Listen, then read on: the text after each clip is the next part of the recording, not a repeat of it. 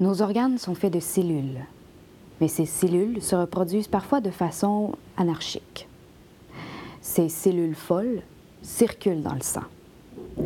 C'est ce phénomène qu'on appelle le cancer.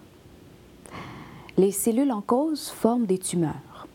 Celles-ci peuvent être bénignes, c'est-à-dire qu'elles ne sont pas cancéreuses, restent dans une partie du corps et surtout ne provoquent pas la mort. Les tumeurs peuvent par contre être malignes. Celles-là sont cancéreuses. Elles peuvent atteindre d'autres organes et surtout, si elles ne sont pas traitées, elles peuvent provoquer la mort. On appelle métastase les cellules cancéreuses qui se propagent à d'autres organes. Le cancer prend alors le nom de la partie du corps où il a commencé et on dit qu'il a des métastases dans les autres parties du corps atteintes. Par exemple, un cancer qui a commencé dans la vessie et qui s'est propagé dans les poumons est appelé cancer de la vessie avec métastase aux poumons.